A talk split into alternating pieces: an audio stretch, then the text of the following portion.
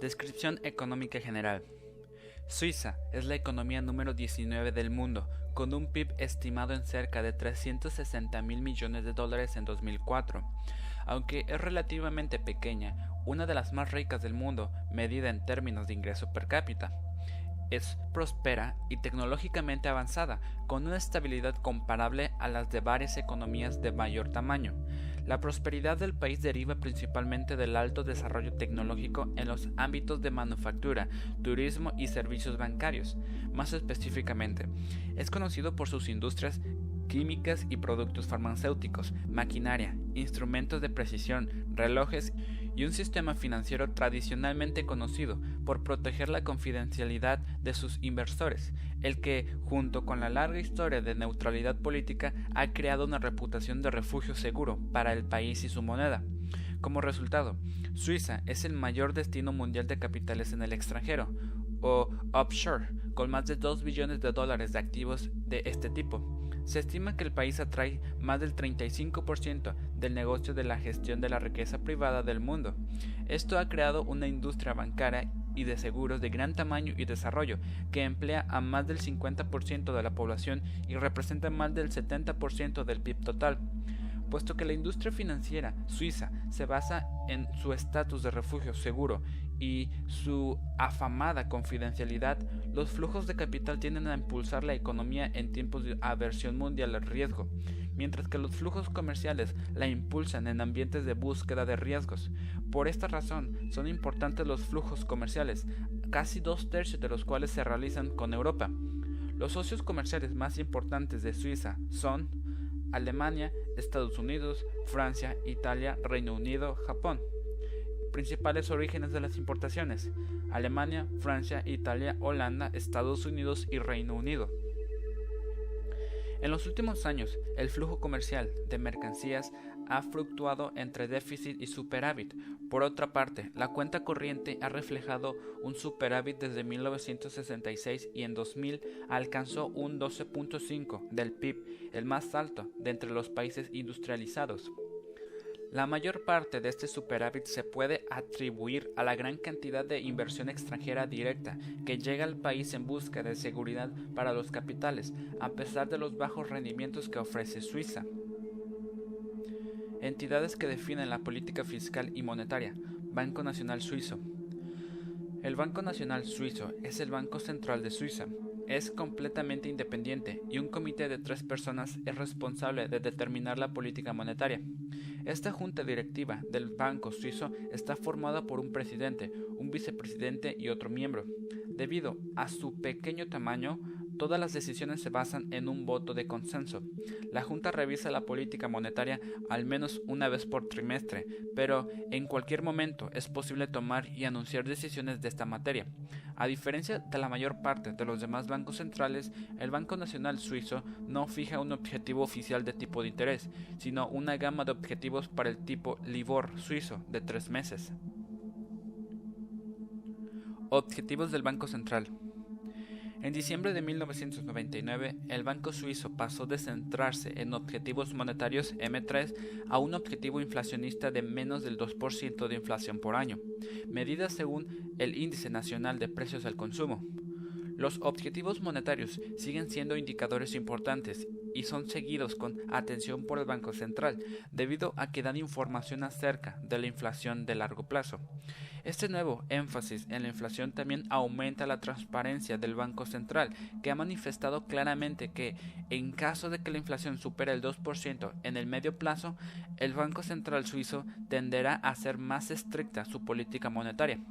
Si existiera el peligro de que ocurriera una deflación, el Banco Central flexibilizaría su política monetaria. El Banco Nacional Suizo también vigila atentamente los tipos de cambio, ya que una presión excesiva sobre el franco suizo puede dar origen a condiciones inflacionistas, lo que es particularmente permanente en ambientes de aversión global al riesgo. Cuando aumentan de manera importante los flujos de capital a Suiza, como resultado, normalmente el Banco Nacional Suizo favorece un franco débil y no duda en usar la intervención como herramienta para controlar la liquidez. Sus autoridades lo hacen mediante una variedad de métodos, como comentarios verbales acerca de la liquidez, la oferta de dinero y la moneda. Herramientas del Banco Central. Las herramientas más comunes del Banco Suizo para implementar su política son rangos de objetivos de tipos de interés. El Banco Suizo implementa su política monetaria definiendo una gama de objetivos para su tipo de interés a tres meses, que por lo general tiene un spread de 100 puntos base y se revisa al menos una vez por trimestre. Este tipo se utiliza como objetivo porque es el tipo más importante del mercado de dinero para las inversiones en, en francos suizos. Los cambios al mismo se acompañan de una clara descripción acerca de los cambios en el ambiente económico. Operaciones de mercado abierto. Las transacciones repo son el principal instrumento de política monetaria del Banco Suizo. Es una transacción repo, un receptor de dinero, vende valores a un proveedor de dinero, acordando recomprar valores del mismo tipo y en la misma cantidad en una fecha posterior. Esta estructura es similar a un préstamo asegurado, por el cual el receptor de dinero debe pagar interés al proveedor de dinero. Esas transacciones repo tienden a tener vencimientos muy cortos, que van desde un día hasta unas cuantas semanas, y el Banco Nacional Suizo las usa para manejar movimientos indeseados en el tipo LIBOR a tres meses. Para impedir alzas en este tipo por encima del objetivo del Banco Suizo, da a los bancos comerciales liquidez adicional a través de transacciones repo a tipos repo más bajo y eso, en esencia, crea liquidez adicional. A la inversa, puede disminuir la liquidez o inducir aumentos en el tipo LIBOR a tres meses, elevando los tipos repo. El Banco Nacional Suizo publica un boletín trimestral con una detallada evaluación del estado actual de la economía y una reseña de la política monetaria. También se publica un boletín mensual con una breve descripción de los acontecimientos económicos. Es importante darle seguimientos, ya que contienen información sobre los cambios en la evaluación del Banco Nacional Suizo de la situación interna actual. Características destacadas del franco suizo. Estatus de refugio seguro. Esta es tal vez la característica más particular del franco suizo. El estatus de refugio seguro de Suiza se recalca constantemente, ya que junto con el secreto bancario son las principales ventajas del país. El franco suizo reacciona principalmente a acontecimientos externos más que a las condiciones económicas locales, puesto que, como se menciona más arriba, se considera la moneda refugio del mundo debido a su neutralidad política. En consecuencia, en tiempos de inestabilidad y o incertidumbre política, los inversores tienden a preocuparse más acerca de la retención del capital de su apreciación. Y los fondos entran en abundancia a Suiza, lo que hará que el franco suizo se aprecie independientemente de si a nivel local las condiciones son favorables o no para ello. El franco suizo tiene una estrecha correlación con el oro. Suiza es el cuarto poseedor mundial de oro. La constitución suiza solía tener un mandato que exigía que la moneda estuviera respaldada en un 40% por reservas de oro. Desde entonces, y a pesar de la eliminación de esta especificación, el vínculo entre el oro y el franco suizo ha quedado bien arraigado en la mentalidad de los inversores suizos, lo que ha hecho que el franco suizo tenga una correlación positiva de un 80% con el oro. Si el precio del oro aumenta, son altas las probabilidades de que el franco suizo lo haga también. Además, puesto que el oro se ve como la máxima forma de refugio del dinero, tanto el oro como el franco suizo se benefician en periodos de incertidumbre económica y geopolítica mundial. Efectos sobre los carry trades. Con uno de los menores tipos de interés del mundo industrializado en los últimos años, el franco suizo es una de las monedas más populares para realizar carry trades. Como se menciona en otras partes de este libro, la popularidad de los carry trades ha aumentado notablemente en los últimos años, a medida que los inversores buscan activamente activos con altos rendimientos. Un carry trade consiste en comprar o prestar una moneda con un tipo de interés alto y vender o tomar un préstamo en una moneda que tiene un tipo de interés bajo. Puesto que el suizo tiene uno de los tipos de interés más bajos del mundo industrializado, es una de las principales monedas que se venden o toman prestada en los carry trades, lo que crea la necesidad de vender suizos contra una moneda con mayores rendimientos. Por lo general, los carry trades se hacen en pares como la libra con el suizo o el australiano con el suizo, pero tienen efectos tanto en el euro como en el americano. La liquidación de estas transacciones hace que los inversores necesiten comprar suizos. Los diferenciales de tipos de interés entre futuros en eurofrancos suizos y los futuros extranjeros se siguen con gran atención. Los diferenciales de tipo de interés entre los futuros de eurofrancos suizos a tres meses y los futuros de eurodólares son seguidos con atención por los traders profesionales suizos. Son buenos indicadores de potenciales flujos de dinero, ya que indican cuánto rendimiento premium están ofreciendo los activos de renta fija estadounidense con respecto a los suizos o viceversa. Este diferencial da a los traders indicaciones de potenciales movimientos de divisas, ya que los inversores están siempre buscando activos con los más altos rendimientos. Esto es particularmente importante para los carry trades que entran y salen de sus posiciones basándose en los diferenciales positivos de tipos de interés entre activos de renta fija globales. Cambios potenciales en las regulaciones bancarias. En los últimos años, los miembros de la Unión Europea han presionado de manera importante a Suiza para que flexibilice la confidencialidad de su sistema bancario y aumente la transparencia de las cuentas de sus clientes como parte de sus medidas para procesar jurídicamente a los evasores de impuestos de la Unión Europea. Puede que se convierta en una preocupación para los próximos años, pero para Suiza se trata de una difícil decisión debido a que la confidencialidad sobre las cuentas de sus clientes representa el centro mismo de la solidez de su sistema bancario. La Unión Europea ha amenazado con imponer severas sanciones a Suiza si no aplica las medidas solicitadas y se está trabajando para negociar una solución conveniente para ambas partes. Cualquier noticia sobre un cambio en las regulaciones bancarias tendrá efectos sobre la economía suiza y el franco suizo. Actividad de fusiones y adquisiciones. La principal industria de Suiza es la banca y las finanzas, en la que las actividades de fusiones y adquisiciones son muy comunes, especialmente a medida que continúa el proceso de centralización general de este sector. Como resultado, estas actividades pueden tener efectos importantes en el franco suizo. Si las firmas extranjeras adquieren bancos o aseguradoras de origen suizo, necesitarán comprar francos suizos y vender sus monedas locales. Si bancos suizos compran empresas extranjeras, por otra parte, tendrán que vender francos suizos y comprar moneda extranjera. Cualquiera sea el caso, es importante que los traders de francos suizos estén atentos a las noticias sobre actividades de fusiones y adquisiciones de empresas suizas. Características de los cruces y comportamiento del trading. El par dólar suizo es el más utilizado por los traders que desean participar en movimientos del suizo. El par americano suizo se utiliza menos debido a su alta falta de liquidez y su volatilidad. Sin embargo, los day traders pueden tener a preferir el par americano suizo sobre el euro suizo debido a sus movimientos volátiles. En realidad, el dólar americano contra el suizo es solo un par de monedas sintético derivado del euro dólar y del euro suizo. Los creadores de mercado o los traders profesionales tienden a usar estos pares como sus principales indicadores para hacer trading de americano suizo o asignar precios al nivel del americano suizo cuando al par de monedas le falta liquidez. Teóricamente, el tipo del dólar con el suizo debería ser exactamente igual al euro suizo, dividido por euro-dólar. Solo en tiempos de gran aversión global al riesgo, como la guerra de Irak o el 11 de septiembre de 2001, el par dólar suizo desarrollará un mercado por sí solo. Cualquier diferencia en estos tipos, por pequeña que sea, será aprovechada rápidamente por los participantes del mercado. Indicadores económicos importantes para Suiza. Indicadores anticipados del COF.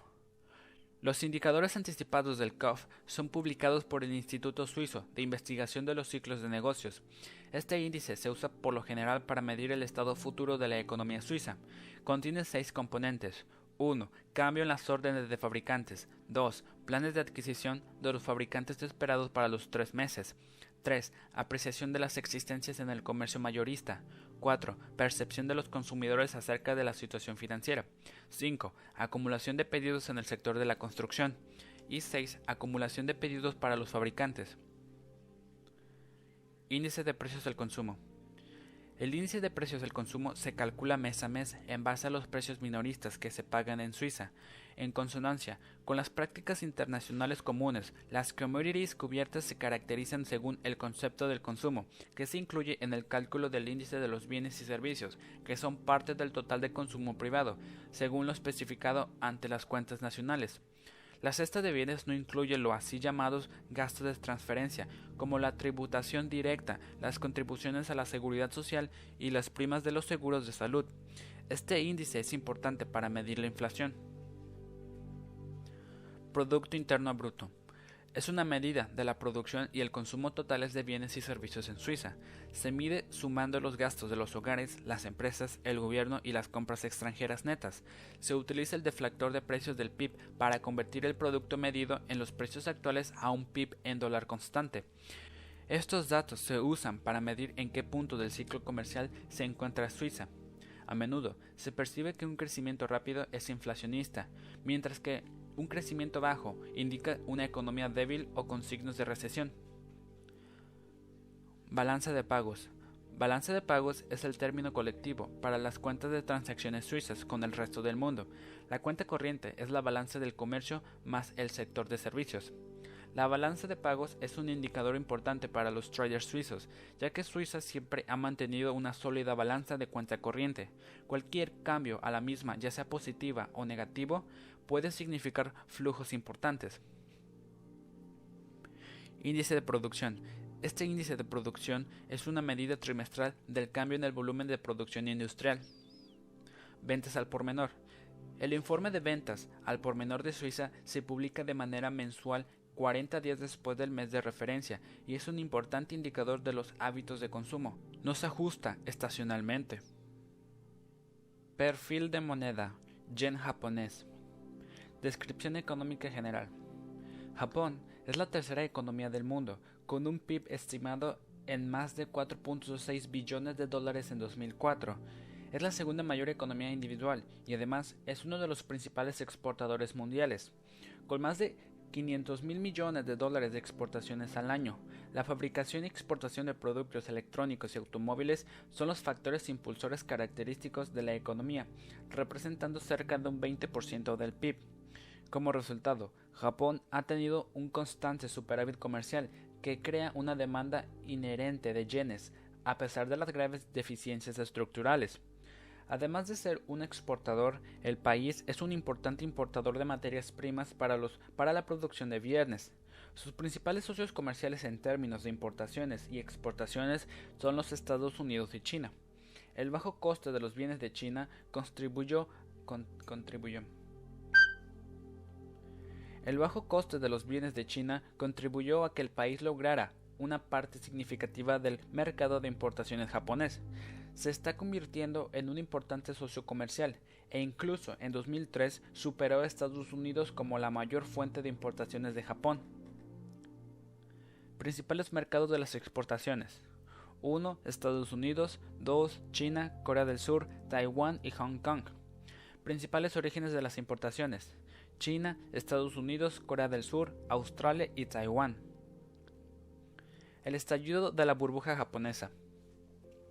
Para entender la economía de este país, primero hay que comprender los factores que produjeron la burbuja económica japonesa y su posterior estallido. En los años 80, el mercado financiero del Japón era uno de los más atractivos del mundo para los inversores extranjeros que buscaban oportunidades en Asia. Tenía los mercados de capitales más desarrollados de la región y su sistema bancario se consideraba uno de los más sólidos del mundo.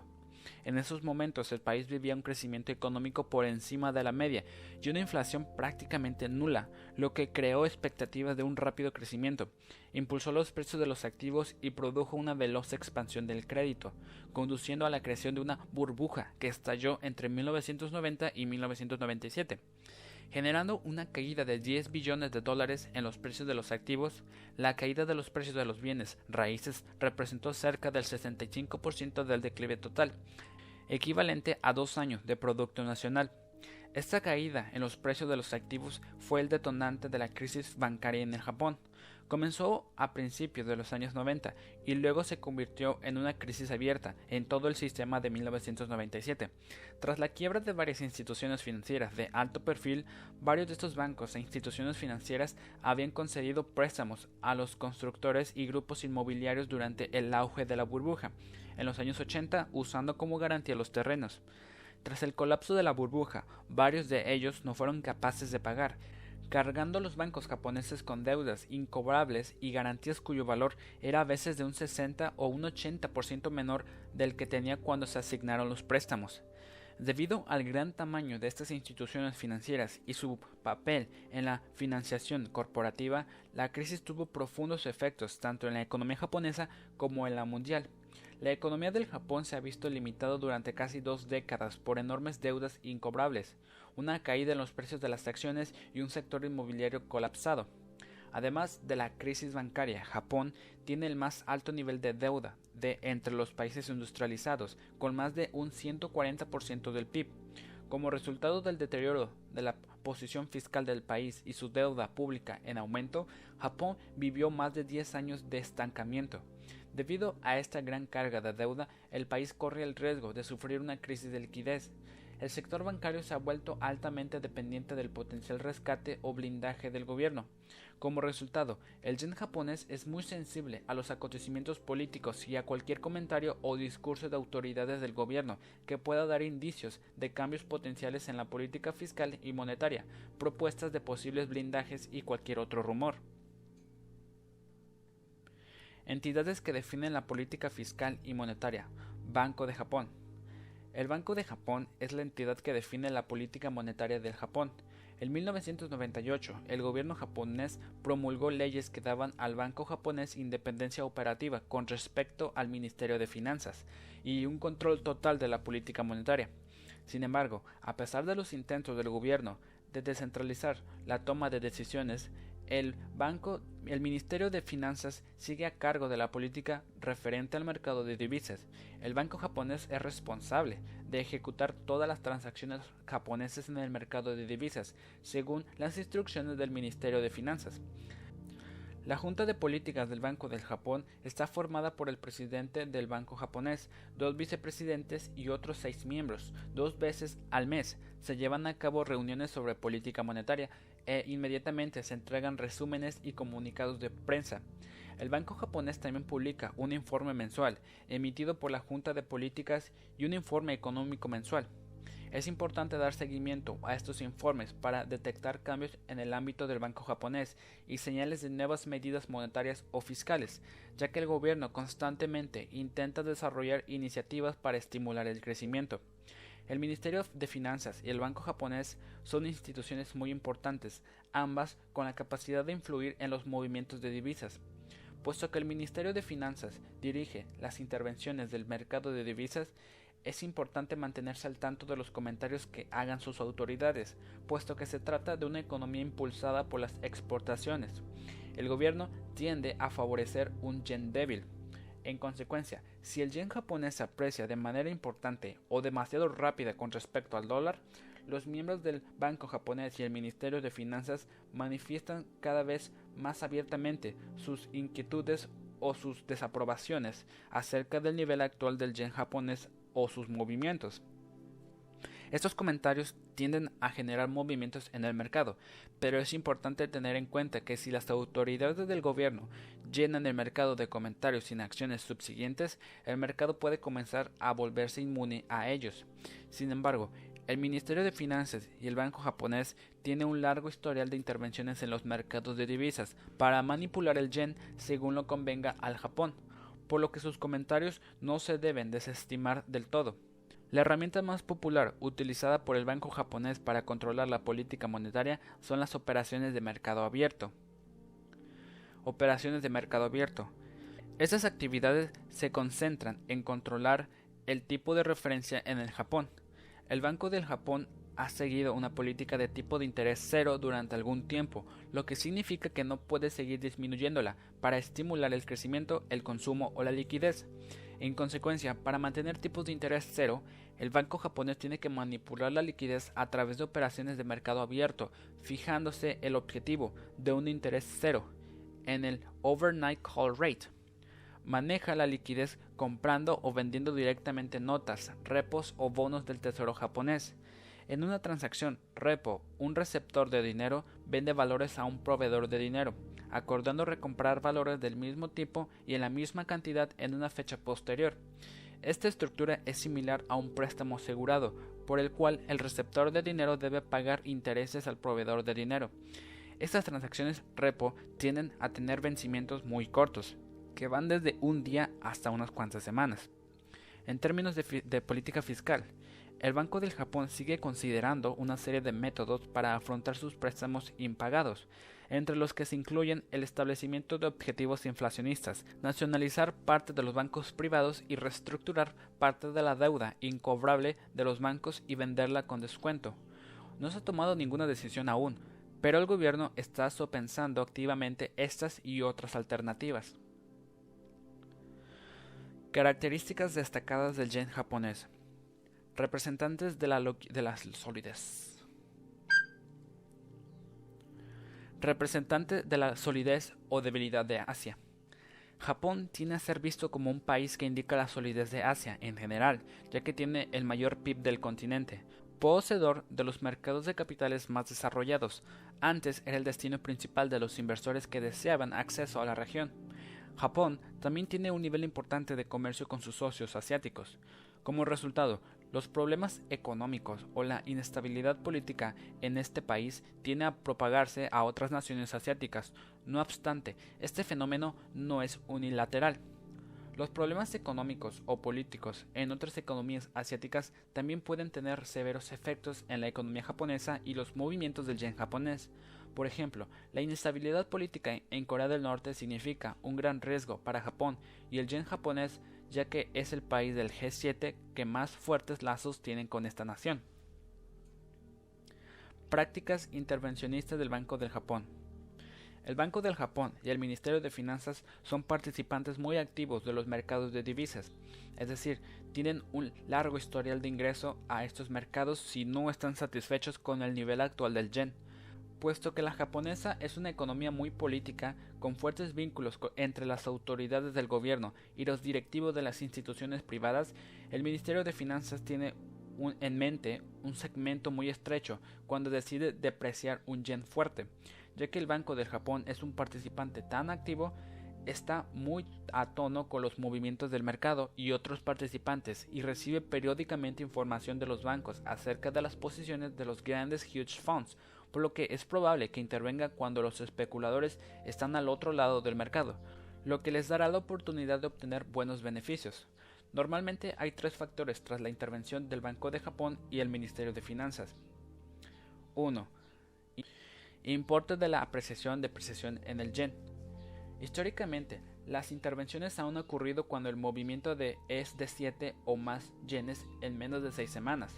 Usando el par americano-yen como barómetro, 7 yenes equivaldría a 700 pipos, lo que representaría un movimiento de 117 a 125.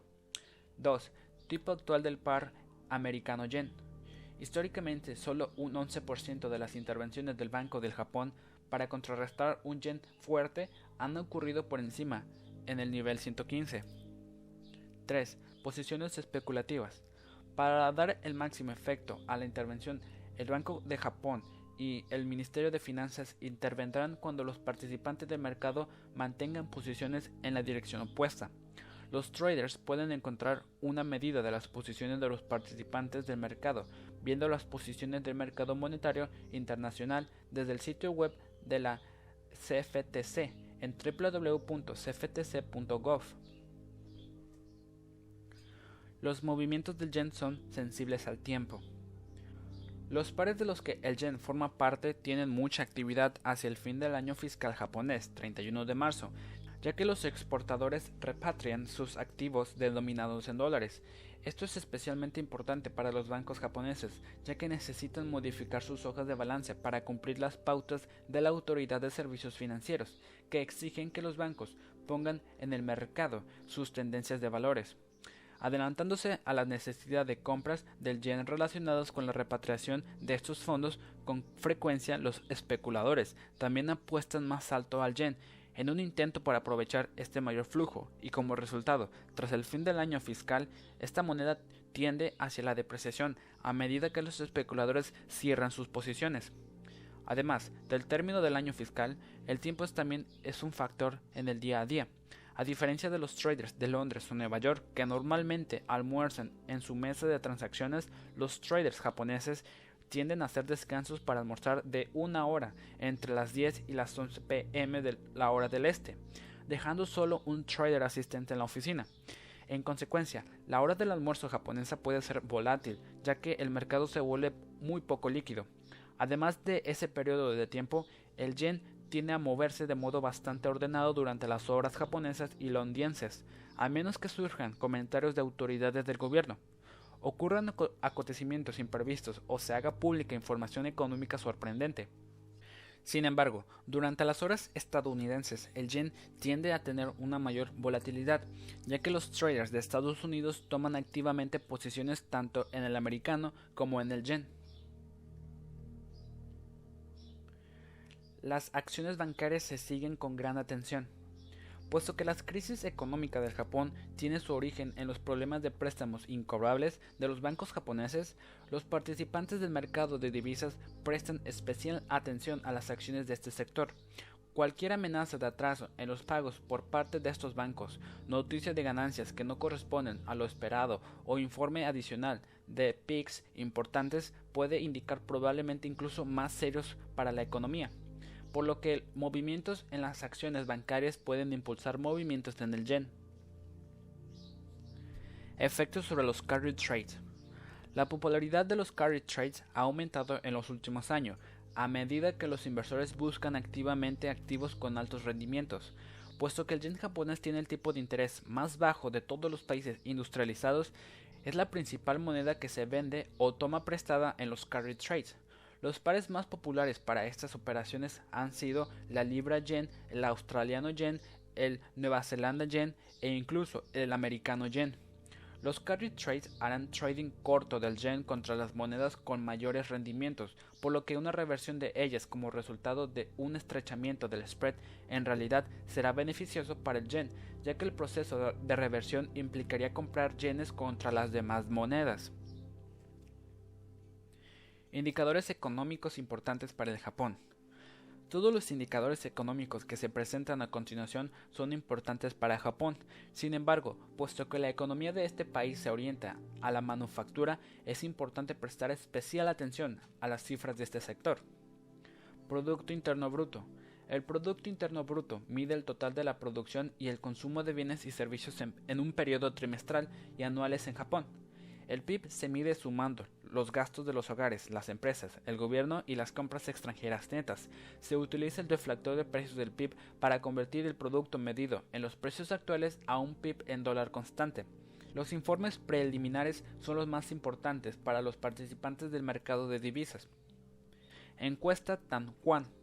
La Tanquan es una encuesta económica de corto plazo a empresas japonesas que se publica cuatro veces al año. Incluye a más de 9.000 compañías divididas en cuatro grupos principales, grandes empresas pequeñas y medianas, así como empresas principales. Da una impresión general del clima de negocios en Japón y es muy esperada por los participantes del mercado de divisas. Balanza de pagos. La información sobre la balanza de pagos da a los inversores una visión más detallada de las transacciones económicas internacionales de Japón, que incluye bienes, servicios, ingresos por inversiones y flujos de capital. El dato de la cuenta corriente del Banco de Japón se usa con frecuencia como un buen barómetro del comercio internacional. Las cifras se hacen pública mensual y semestralmente. Empleo. Las cifras de empleo son publicadas mensualmente por la Agencia de Gestión y Coordinación del Japón y son una medida de la cantidad de empleos y el índice de desempleo del país como un todo. Los datos se obtienen mediante un estudio estadístico de la fuerza de trabajo actual. Es un indicador que sigue con atención debido a su puntualidad y su importancia como medición principal de la actividad económica. Producción industrial. El índice de producción industrial mide las tendencias en el producto japonés de manufacturas, minería y empresas de servicios públicos. Producto se refiere a la cantidad total de artículos producidos. El índice cubre la producción de bienes para ventas internas en Japón y para exportación. Excluye la producción de, las siguientes áreas. Agricultura, construcción, transporte, comunicaciones, comercio, finanzas y servicios, producto del Estado e importaciones. El índice PI se desarrolla ponderando cada componente según su importancia relativa durante el periodo base. Los inversores sienten que la acumulación de inventario y el PIB tiene fuertes correlaciones con la producción total y puede dar una buena perspectiva del estado actual de la economía. Perfil de moneda. Dólar australiano. Descripción económica general. Australia es la quinta economía en términos de PIB en la región de Asia-Pacífico. Su Producto Interno Bruto fue de cerca de 750 mil millones de dólares en 2004. Aunque su economía es relativamente pequeña en términos de ingreso per cápita, es comparable a muchos países de Europa Occidental. Australia tiene una economía orientada a los servicios y cerca de un 79% del PIB procede de industrias como los servicios financieros, inmobiliarios y comerciales. Sin embargo, el país tiene déficit comercial y el sector manufacturero predomina en las actividades de exportación. Las exportaciones rurales y de minerales representan más del 60% de los bienes exportados manufacturados. Como resultado, la economía es muy sensible a los cambios en los precios de las commodities o materias primas. El desglose de los socios comerciales más destacados de Australia es importante porque las desaceleraciones o un rápido crecimiento de ellos tendrán efectos sobre la demanda de las importaciones y exportaciones del país. Mayores mercados de las exportaciones. 1. Japón, Estados Unidos, China, Nueva Zelanda, República de Corea, Reino Unido. Mayores fuentes de importaciones: Estados Unidos, Japón, China. Japón y la Asociación de Naciones del Sudeste Asiático son las principales importadores de bienes australianos.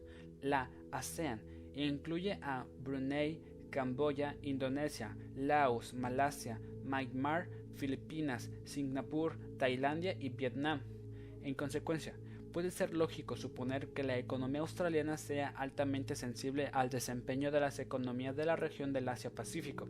Sin embargo, durante la crisis asiática australiana creció a media del 4.7% al año de 1997 a 1999. A pesar del hecho de que Asia es el principal destino de sus exportaciones, Australia fue capaz de mantenerse fuerte gracias a las sólidas bases del consumo interno. Como resultado, la economía ha sido capaz de resistir la crisis del pasado. El consumo ha ido en aumento inconstante desde los años 80, por lo que el índice que lo mide es un importante elemento a observar en tiempos de desaceleración económica mundial para detectar señales de contagio en el consumo interno australiano. Entidades que definen la política fiscal y monetaria. Banco de Reserva de Australia. El Banco de Reserva de Australia es el Banco Central de Australia. El Comité de Política Monetaria del Banco Central está formado por el director, el vicedirector, el secretario del Tesoro y seis miembros independientes nombrados por el gobierno. Los cambios a la política monetaria se deciden por consenso. Objetivos del Banco Central. La Carta del Banco de Australia declara que el mandato de la Junta del Banco de Reserva es orientar la política bancaria y monetaria a la estabilidad de la moneda de Australia, la preservación del pleno empleo en Australia, la prosperidad económica y el bienestar del pueblo de Australia. Para lograr estos objetivos, el gobierno ha definido un objeto informal de precios al consumo del 2 al 3% por año. El Banco de Australia considera que la clave para un crecimiento sostenible de largo plazo en la economía es controlar la inflación, lo que preservaría el valor del dinero. Por otro lado, fijarse un objetivo inflacionista da disciplina a la definición de la política monetaria y ofrece pautas para las expectativas de inflación del sector privado, además de aumentar la transparencia de las actividades del banco.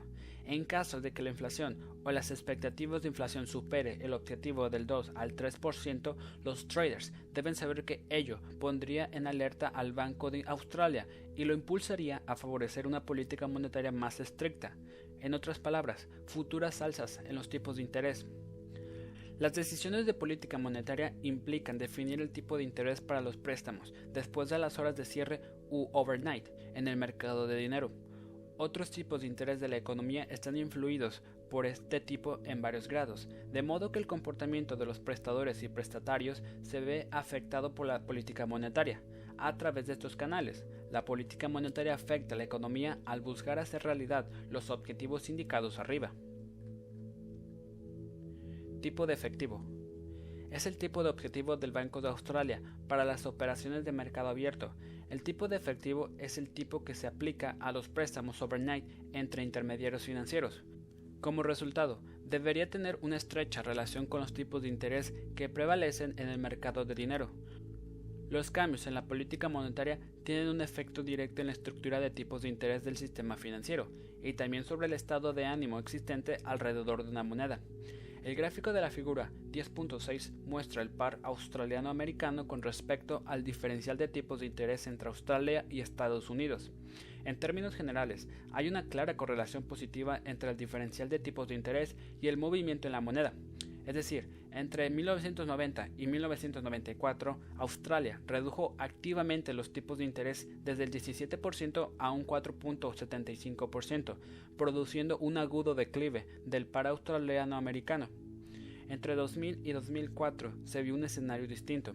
En ese periodo Australia estaba elevando los tipos de interés, mientras que Estados Unidos los reducía divergencia entre políticas monetarias que produjo un repunte muy fuerte de este par en los siguientes cinco años.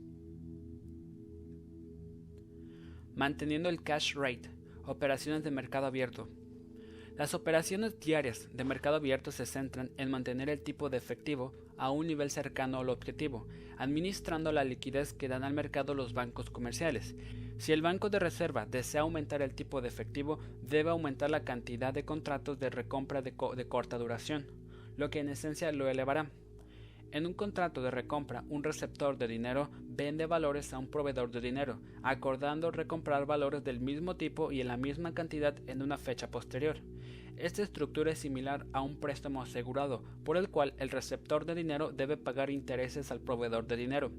Estas transacciones repo tienden a tener vencimientos muy cortos, que va desde un día hasta unas cuantas semanas. Australia ha tenido un tipo de cambio flotante desde 1983. El Banco de Reserva de Australia puede llevar a cabo operaciones en el mercado de divisas cuando el mercado amanece con volverse excesivamente volátil o el tipo de cambio sea claramente inconsistente con los datos fundamentales económicos subyacentes. El Banco de Australia vigila un índice ponderado según el comercio, así como el tipo cruzado con el dólar estadounidense. Las operaciones de intervención apuntan invariablemente a estabilizar las condiciones del mercado, más que a cumplir objetivos de tipo de cambio. Reuniones sobre política monetaria. El Banco de Australia se reúne el primer martes de cada mes para debatir posibles cambios a la política monetaria. Tras cada reunión, el Banco de Australia hace público un comunicado de prensa que contiene justificaciones acerca de los cambios en su política monetaria. Si no se cambian los tipos, no se hace pública declaración alguna. El Banco de Australia también publica un boletín del Banco de Reserva, cuyas ediciones de mayo y noviembre incluyen la declaración semestral de conducción de la política monetaria. Las ediciones de febrero, mayo, agosto y noviembre contienen un informe trimestral sobre la economía y los mercados financieros. Es importante leerlos para detectar señales de cambios potenciales a la política monetaria. Características destacadas del dólar australiano. Moneda vinculada a las commodities.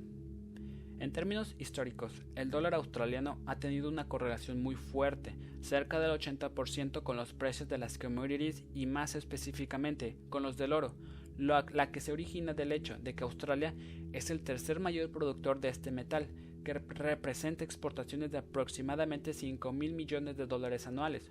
Como resultado, el dólar australiano se beneficia cuando aumentan los precios de las commodities y por supuesto también disminuye cuando declinan. Si los precios de las commodities son altos, comienzan a surgir temores de que pueda haber brotes de inflación y el Banco de Australia puede sentirse inclinado a aumentar los tipos para prevenirlos. Sin embargo, se trata de un tema sensible, ya que los precios del oro tienden a aumentar en tiempos de incertidumbre económica o política mundial. Si el Banco de Australia aumenta los tipos en estas condiciones, deja a Australia más vulnerable a potenciales efectos de contagio. Efectos sobre los carry trades. Australia tiene uno de los tipos de interés más altos entre los países desarrollados. Con su razonable liquidez, el dólar australiano es una de las monedas más populares para realizar carry trade. Un carry trade consiste en comprar o prestar en una moneda con un tipo de interés alto y vender o tomar un préstamo en una moneda que tiene un tipo de interés bajo. Su popularidad ha contribuido a un alza del 57% del dólar australiano con respecto al dólar estadounidense entre 2001 y 2005. Muchos inversores extranjeros estaban buscando altos rendimientos cuando las inversiones en valores ofrecían ganancias mínimas. Sin embargo, los carry trades solo duran mientras se mantiene la ventaja de los rendimientos. Si los bancos centrales del mundo aumentan sus tipos de interés y se reducen los diferenciales positivos entre Australia y otros países, el par australiano-americano podría sufrir un éxodo de carry trades. Efectos de las sequías. Puesto que la mayor parte de las exportaciones australianas son commodities, el PIB del país es muy sensible a problemas climáticos que puedan perjudicar las actividades agrícolas del país. Por ejemplo, 2002 fue un año particularmente difícil para Australia, ya que el país vivía una grave sequía que había dañado mucho la agricultura. Esto es particularmente importante porque la agricultura representa un 3% del PIB. El Banco Australiano estima que el declive de la producción agrícola podría reducir directamente el crecimiento del PIB en cerca de un 1% porcentual. Además de las actividades de exportación, una sequía tendrá efectos indirectos sobre otros aspectos de la economía de Australia. Las industrias que se encarguen de suministrar insumos y servicios a la agricultura, como los sectores mayoristas y del transporte, así como las ventas minoristas en las áreas agrícolas rurales, también se verían perjudicadas. Sin embargo, es importante tener en cuenta que la economía australiana tiene un historial de sólidas recuperaciones después de una sequía. La sequía de 1982-83 primero redujo y después sumó de 1 a 1.5 puntos porcentuales al crecimiento del PIB. La sequía del 91-95 redujo el PIB entre 0.5 y 0.75 puntos porcentuales. En el 91, 92, 94, 95 pero finalmente lo hizo crecer en 0.75 puntos porcentuales. Diferenciales en los tipos de interés. Los traders del dólar australiano también deben prestar atención a los diferenciales de tipo de interés entre los tipos efectivos de Australia y los rendimientos de corto plazo de los tipos de interés de otros países son buenos indicadores de potenciales flujos de dinero, ya que indican cuánto rendimiento premium están ofreciendo los activos de renta fija de corto plazo en dólares australianos con respecto a los extranjeros o viceversa. Este diferencial da a los traders indicadores de potenciales movimientos de divisas, ya que los inversores están siempre buscando activos con los más altos rendimientos. Esto es particularmente importante para los carry trades que entran y salen de sus posiciones basándose en los diferenciales positivos de tipo de interés entre activos de renta fija globales. Indicadores económicos importantes para Australia. Producto Interno Bruto. El Producto Interno Bruto mide el total de la producción y consumo de bienes y servicios en Australia. El PIB se mide sumando los gastos de los hogares, las empresas, el gobierno y las compras extranjeras netas. Se utiliza el deflactor de los precios del PIB para convertir el producto medido en los precios actuales a un PIB en dólar constante. Estos datos se usan para medir en qué punto del ciclo comercial se encuentra Australia.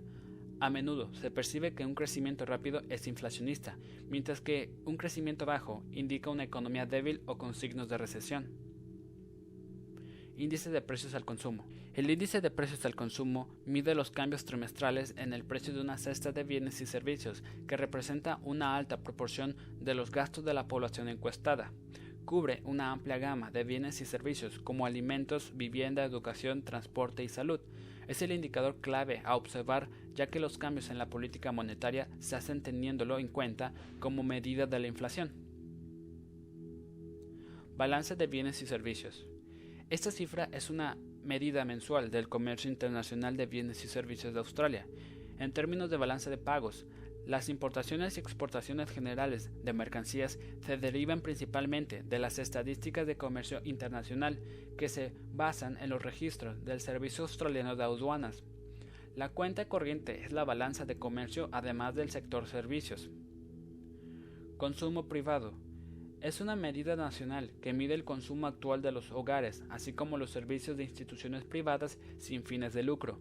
Incluye compras de bienes, tanto duraderos como no duraderos. Sin embargo, excluye los gastos realizados al adquirir viviendas o gastos de capitales por parte de empresas sin personalidad jurídica. Es importante observar esta cifra, ya que el consumo privado es la base de la resistencia de la economía australiana. Índice de precios de producción. El índice de precios de producción, PPPI, es una familia de índices que mide la media de cambios en los precios de venta que reciben los productores nacionales. El PPPI da seguimiento a los precios de prácticamente toda la industria de producción de bienes en la economía local, lo que incluye la agricultura, la electricidad y el gas natural, la industria forestal, la pesca, la manufactura y la minería. Los mercados de divisas tienden a centrarse en el PPI de bienes terminados ajustado estacionalmente y cómo reacciona de manera mensual, trimestral, semestral y anual. Los datos del PPI de Australia se hacen públicos cada trimestre.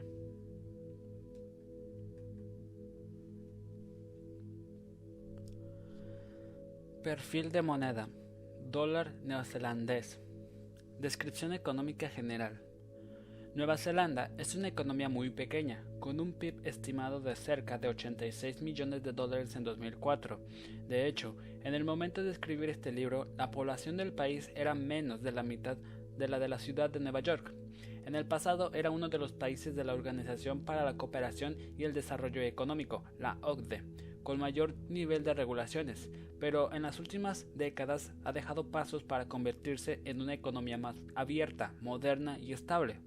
Con la promulgación de la Ley de Responsabilidad Fiscal en 1994, el país está viviendo una transición desde ser una comunidad basada en la agricultura a una economía que desea sustentarse en el conocimiento, con altos niveles de educación, empleo y producción con valor añadido.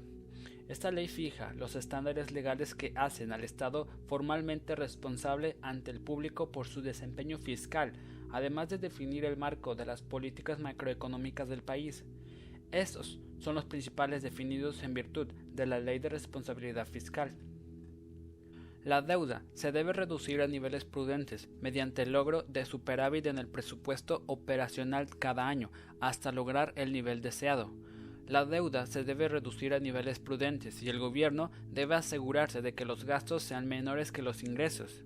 Para brindar protección contra futuros acontecimientos adversos, se deben reunir y mantener niveles suficientes de activos por encima de las obligaciones. Se deben seguir políticas tributarias razonables. Los riesgos fiscales que enfrenta el gobierno se deben gestionar de manera prudente.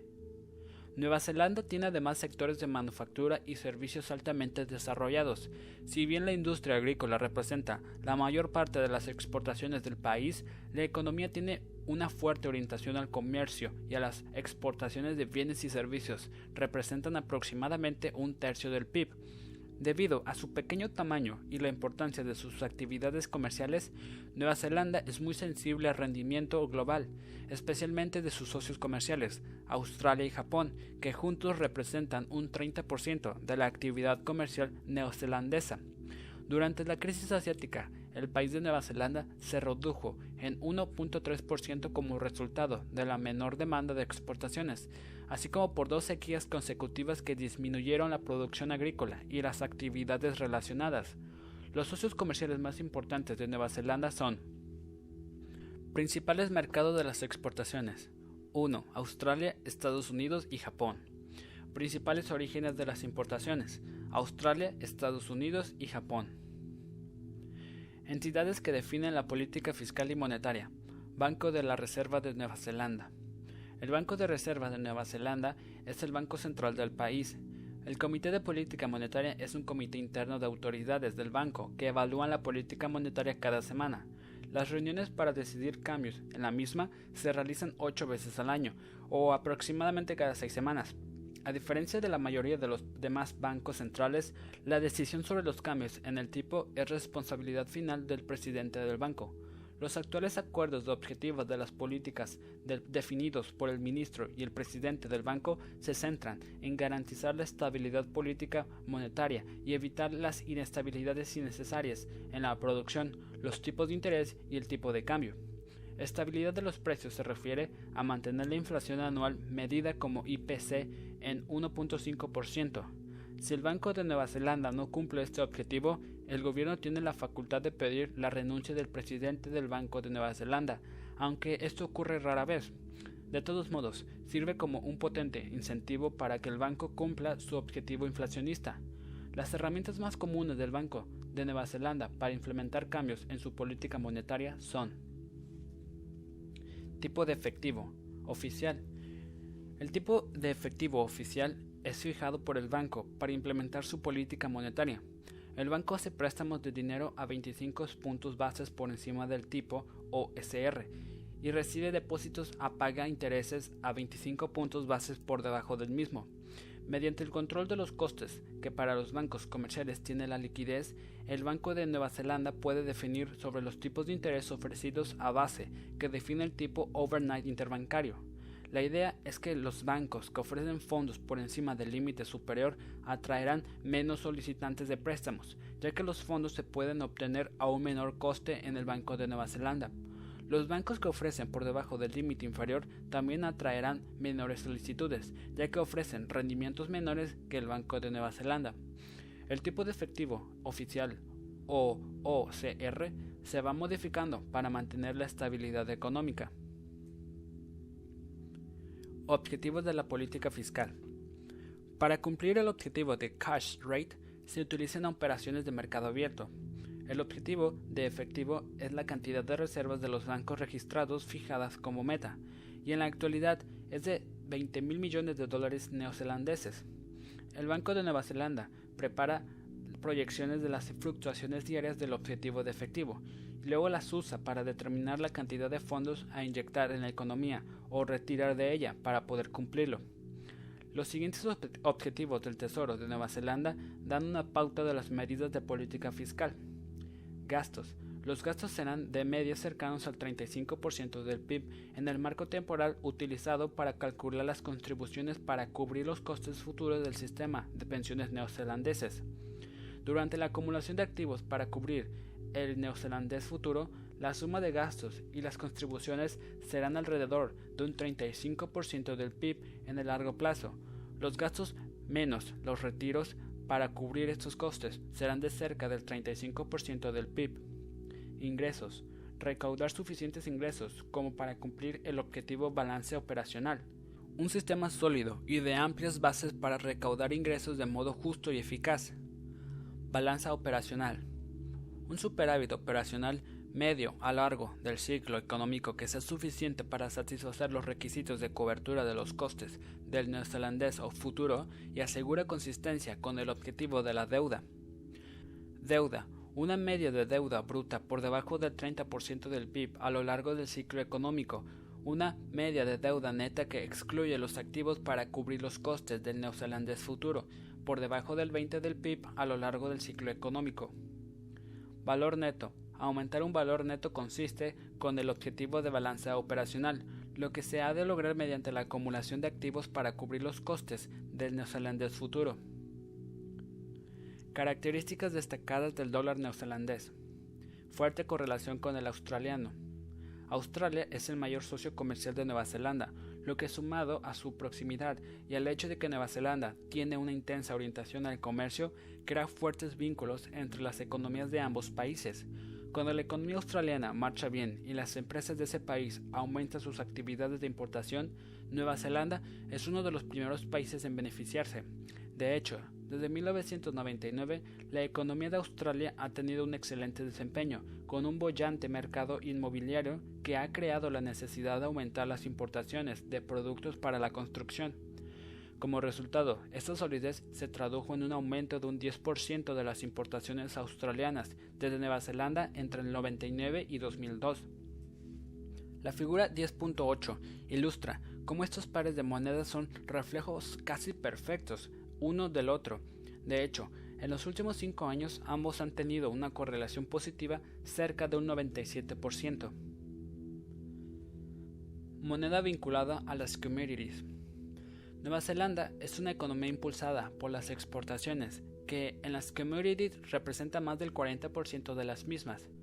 Esto ha tenido como resultado una correlación positiva de un 50% entre el dólar neozelandés y los precios de las commodities, es decir, a medida que aumentan los precios de las commodities, el dólar neozelandés también ha tenido a apreciarse.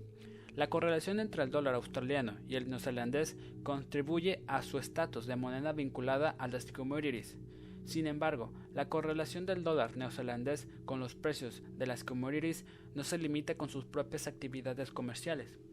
De hecho, el desempeño de la economía australiana también tiene una alta correlación con los precios de las commodities, por lo que cuando su precio aumenta se beneficia la economía australiana, lo que se traduce en un mayor nivel de actividad en todos los aspectos de las operaciones del país, incluido el comercio con Nueva Zelanda. Efectos sobre los carry trades. Nueva Zelanda tiene uno de los tipos de interés más altos entre los países industrializados, lo que hace del dólar neozelandés una de las monedas más populares para realizar carry trades. Un carry trade consiste en comprar o prestar en una moneda con un tipo de interés alto y vender o tomar un préstamo en una moneda que tiene un tipo de interés bajo. La popularidad de estas operaciones ha contribuido al alza del dólar neozelandés en un ambiente en que muchos inversores globales buscan oportunidades de obtener altos rendimientos. Sin embargo, esto hace que el dólar neozelandés sea especialmente sensible a los cambios en los tipos de interés. Es decir, si Estados Unidos comienza a elevarlos y Nueva Zelanda los mantiene o reduce, se estrechará la ventaja de hacer carry trades con el dólar neozelandés. En tales situaciones, esta moneda puede sufrir presiones a medida que los especuladores reviertan de sus posiciones de carry trades. Diferenciales en los tipos de interés. Los traders del dólar neozelandés también deben prestar atención a los diferenciales del tipo de interés entre los tipos de efectivo de Nueva Zelanda y los rendimientos de corto plazo de los tipos de interés de otros países. Son buenos indicadores de potenciales flujos de dinero, ya que indican cuánto rendimiento premium están ofreciendo los activos de renta fija de corto plazo en Nueva Zelanda con respecto a los extranjeros o viceversa. Este diferencial da a los traders indicaciones de potenciales movimientos de divisas, ya que los inversores están siempre buscando activos con los más altos rendimientos. Esto es particularmente importante para los carry trades que entran y salen de sus posiciones, basándose en los diferenciales positivos de tipo de interés entre activos de renta fija globales. Migración de la población. Como, como se menciona anteriormente, Nueva Zelanda tiene una población muy pequeña, equivalente a menos de la mitad de la ciudad de Nueva York. En consecuencia, el crecimiento de la migración al país puede tener efectos importantes en la economía. Entre 2002 y 2003, la población de Nueva Zelanda aumentó en 37.500 personas, frente a un aumento de 1.700 personas entre 2001 y 2002. Aunque estas cifras absolutas pueden parecer pequeñas para Nueva Zelanda, son bastante significativas. De hecho, esta fuerte migración hacia Nueva Zelanda ha contribuido de manera importante al funcionamiento de la economía, ya que a medida que aumenta la población, crece la demanda de bienes para el hogar, lo que eleva el consumo general. Efectos de las sequías. Puesto que la mayor parte de las exportaciones neozelandesas son commodities, el PIB del país es muy sensible a problemas climáticos que puedan perjudicar sus actividades agrícolas. En 1998, las sequías costaron al país más de 50 millones de dólares. Además, son muy frecuentes también en Australia, su mayor socio comercial. Las sequías han costado a los australianos hasta un 1% del PIB, lo que también se tradujo en un efecto negativo sobre la economía neozelandesa. Indicadores económicos importantes para Nueva Zelanda.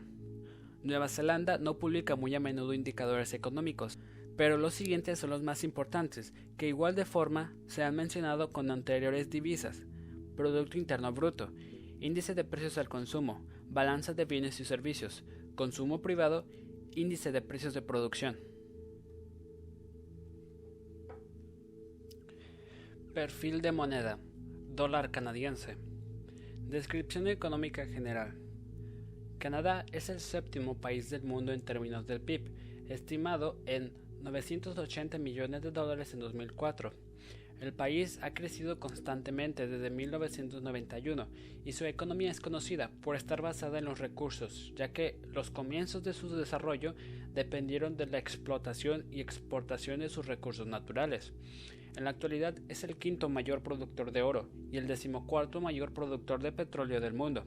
Sin embargo, en realidad cerca de dos tercios del PIB del país proviene del sector servicios, que emplea a tres de cada cuatro canadienses y cuya solidez se atribuye en parte a la tendencia de las empresas de subcontratar una gran parte de sus servicios.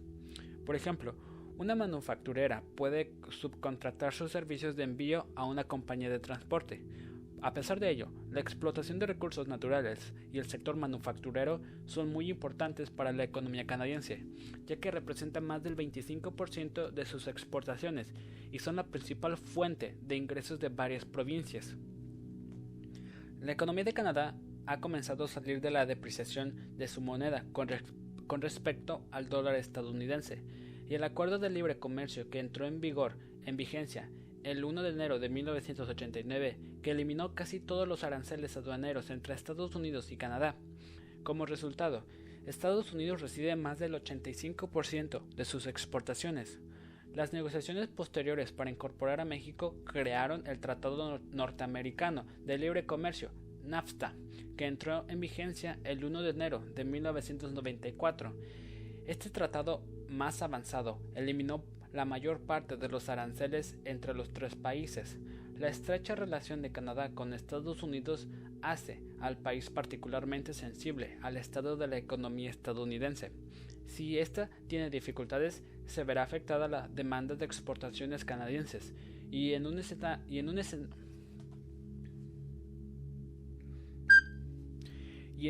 escenario opuesto ocurriría lo contrario. Si el crecimiento de Estados Unidos es sólido, se beneficiarán las exportaciones de Canadá. El siguiente es el desglose de los socios comerciales de Canadá. Principales mercados de las exportaciones. Estados Unidos, Eurozona, Japón, Reino Unido, China. Principales orígenes de las importaciones. Estados Unidos, China, México, Japón, Reino Unido. Entidades que definen la política fiscal y monetaria, Banco de Canadá. El Banco Central canadiense se conoce como Banco de Canadá. El Consejo Directivo del banco es la junta responsable de definir la política monetaria y está formado por siete miembros, el presidente y seis vicepresidentes. El Banco de Canadá se reúne aproximadamente ocho veces al año para evaluar posibles cambios de política monetaria y además publica una actualización sobre la materia cada trimestre. Objetivos del Banco Central. El objetivo central del Banco de Canadá es mantener la integridad y el valor de la moneda, lo que implica en particular asegurar la estabilidad de los precios, a través de un objetivo inflacionista acordado con el Ministerio de Finanzas. Actualmente, el objetivo de inflación es de 1 a 3%. El banco considera que una alta inflación puede ser perjudicial para la marcha de la economía, mientras que una baja inflación equivale a estabilidad en los precios, que puede ayudar a estimular un crecimiento económico sustentable de largo plazo. El Banco de Canadá controla la inflación a través de tipos de interés de corto plazo.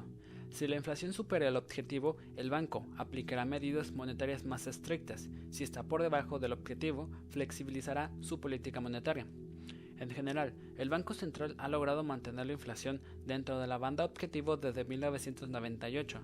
El banco mide las condiciones monetarias mediante su índice de condiciones monetarias, que es una suma ponderada de los cambios en los tipos de notas comerciales a 90 días, y el tipo de cambio ponderado según el comercio con los países del G10.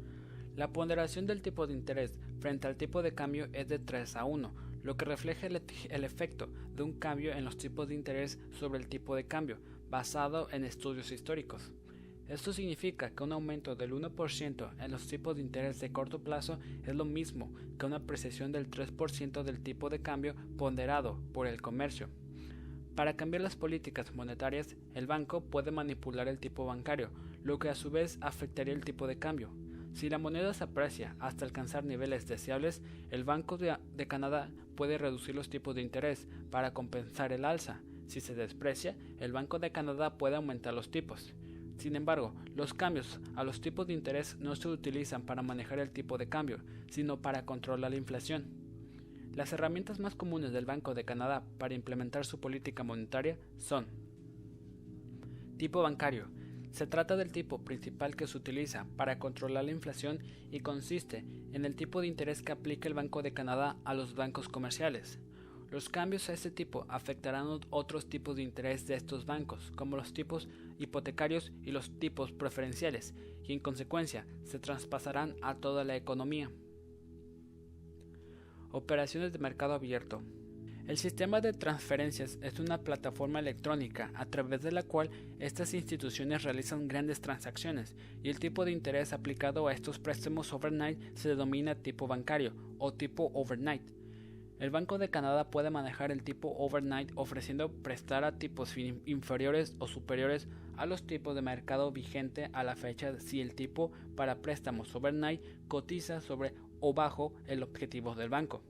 Periódicamente, el banco divulga varias publicaciones que es conveniente tener en cuenta, como el informe de política monetaria semestral que contiene una evaluación del ambiente económico actual y sus consecuencias para la inflación y una revista del Banco de Canadá que incluye comentarios económicos y discursos de los miembros de la junta directiva y anuncios importantes.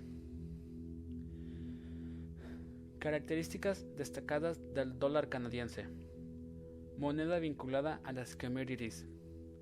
La economía de Canadá depende mucho de las commodities. Como se menciona más arriba, Canadá es actualmente el quinto productor mundial del oro y el decimocuarto productor del petróleo. La correlación positiva entre el dólar canadiense y los tipos de las commodities es cerca del 60%. Por lo general, cuando los precios de las commodities son altos, se benefician los productores locales, ya que aumentan sus ingresos por conceptos de exportaciones. Sin embargo, hay un factor importante que se debe considerar, y es que tarde o temprano, estos precios afectarán la demanda externa de lugares como Estados Unidos lo que se puede llegar a traducir en una menor demanda de exportaciones canadiense a ellos. Fuerte correlación con Estados Unidos. Un 85% de las exportaciones de Canadá tienen a Estados Unidos como destino. Cerca desde los años 80, Canadá ha tenido un superávit de mercancías con Estados Unidos. El superávit actual de cuenta corriente con este país alcanzó una cifra de 90 mil millones de dólares en 2003, la fuerte demanda de Estados Unidos y los altos precios de la energía produjeron cifras históricas en las exportaciones energéticas de aproximadamente 36 mil millones de dólares en 2001. En consecuencia, la economía canadiense es muy sensible a los cambios en la economía de Estados Unidos. Si la economía estadounidense se acelera, aumenta el comercio con las compañías canadienses, beneficiando a todo el resto de la economía. Sin embargo, si ocurre lo contrario, se reducirán las importaciones desde Estados Unidos, perjudicando seriamente a la economía de Canadá. Fusiones y adquisiciones. Debido a la proximidad geográfica entre Estados Unidos y Canadá, las fusiones y adquisiciones entre ambas naciones son muy comunes, ya que las compañías de todo el mundo se esfuerzan por, globalizarse. Estas actividades generan flujos de dinero entre los dos países, lo que finalmente tiene efectos sobre, las monedas especialmente la significativa adquisición de compañías energéticas canadienses por Estados Unidos. En 2001 hizo que las empresas de ese país inyectaran más de 25 mil millones de dólares a Canadá, lo que produjo un, un fuerte repunte del par americano-canadiense, que las compañías necesitaban vender ya que las compañías necesitaban vender americanos y comprar canadienses para pagar sus adquisiciones. Diferenciales en los tipos de interés. Los traders de dólar canadiense también deben prestar atención a los diferenciales de tipo de interés entre los tipos de efectivo de Canadá y los rendimientos de corto plazo de los tipos de interés de otros países industrializados. Son muy buenos indicadores de potenciales flujos de dinero, ya que indican cuánto rendimiento premium están ofreciendo los activos de renta fija de corto plazo en Canadá con respecto a los extranjeros o viceversa. Este diferencial da a los traders indicaciones de potenciales movimientos de divisas, ya que los inversores están siempre buscando activos con los más altos rendimientos. Eso es particularmente importante para los carry trades que entran y salen de sus posiciones, basándose en los diferenciales positivos de tipo de interés entre activos de renta fija globales. Carry trades el dólar canadiense se convirtió en una moneda importante para hacer carry trades después de sus aumentos de tres cuartos de punto en el tipo de interés entre abril y julio de 2002. Un carry trade consiste en comprar o prestar en una moneda con un tipo de interés alto y vender o tomar un préstamo en una moneda que tiene un tipo de interés bajo. Cuando Canadá tiene un tipo de interés más alto que Estados Unidos, el carry trade corta de americano canadiense se convierte en una de las más populares debido a la proximidad entre ambos países. Se trata de una transacción popular, ya que muchos inversores extranjeros y huge funds buscan oportunidades de obtener altos rendimientos. Sin embargo, si Estados Unidos se embarca en una campaña restrictiva o Canadá comienza a reducir los tipos, se estrecharía el diferencial positivo de tipos de interés entre el dólar canadiense y otras monedas, en esas situaciones, esta moneda recibiría presiones si los especuladores comienzan a salir de sus posiciones de carry trades. Indicadores económicos importantes para Canadá. Desempleo, índice de precios al consumo, Producto Interno Bruto, balance comercial, índice de precios de producción, consumo del público. Descritos anteriormente con otras divisas. Consumo del público.